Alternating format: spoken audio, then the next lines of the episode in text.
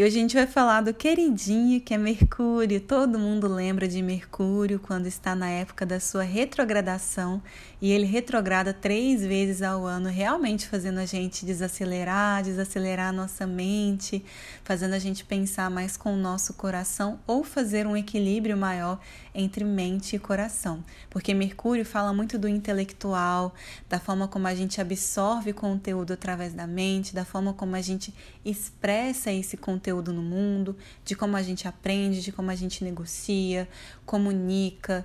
Ele fala de um lugar no nosso mapa onde a gente tem a capacidade de se abrir para as possibilidades.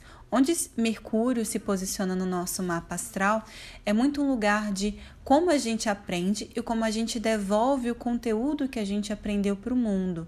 E Mercúrio fala muito desse lugar de possibilidades composto no nosso dia a dia, não somente das enormes possibilidades que Júpiter, que é o oposto de Mercúrio, vai falar, mas das pequenas coisas que acontecem no nosso dia a dia e que trazem as transformações.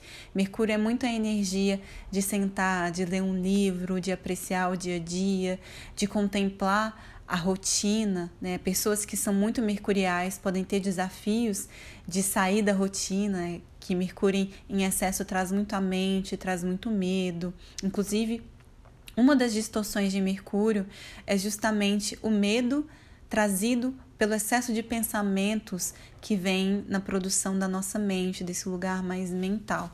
Ao mesmo tempo que sim, nós precisamos dessa desse contorno para que a gente possa compreender o mundo, na distorção nós podemos ficar muito apegados a essa imagem, essa imagem que foi criada no nosso cérebro.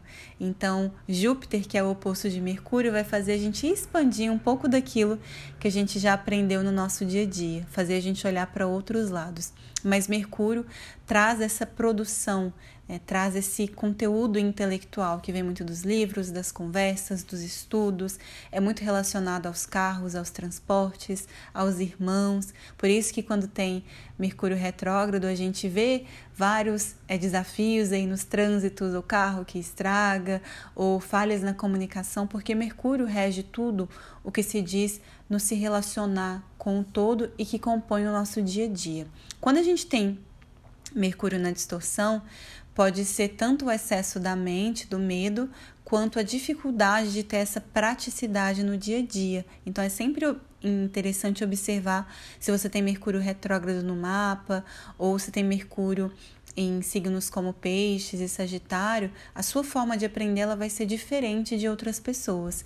E isso é o interessante da astrologia, é justamente a gente compreender aquilo que faz bem ou que facilita a nossa compreensão de mundo e não aquilo que é bom para todo mundo, e sim o que é bom para a gente. Então, o autoconhecimento ajuda muito nesse processo de saber como você aprende, porque Mercúrio no mapa vai te dizer a forma como você absorve um conteúdo e como você passa isso adiante. Pessoas que têm Mercúrio em Peixes podem usar muito esse mundo da imaginação para aprender e para expressar o que aprendeu também. Assim como pessoas que têm Mercúrio em Sagitário vão querer ser mais expansivas, falar para muitas pessoas, né? Ou aprende muito nas experiências também. Então, cada posicionamento, assim como a casa que está, traz uma característica diferente. Então, a casa que você tem Mercúrio traz o local onde você estuda, ou que você coloca o seu foco mental, ou quais as áreas na sua vida onde você tem mais facilidade de aprender também, porque Mercúrio fala muito disso.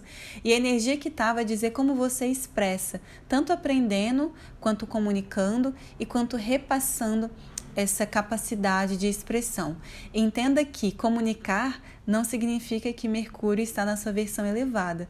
Muitas vezes a gente fala mais do que escuta, e Mercúrio no nosso corpo rege tudo o que é duplo, assim como os ouvidos, os braços, então fala muito da nossa capacidade de ouvir, não só o outro, mas essa escuta interna, é, essa escuta de nós mesmos, né? de parar, de silenciar e de escutar com a nossa voz interna e não somente com essa mente barulhenta. Então, isso é muito importante da gente perceber para ver se estamos na versão distorcida ou elevada dessa energia que fala tanto da nossa capacidade de trazer essa troca intelectual com tudo aquilo que nos rodeia.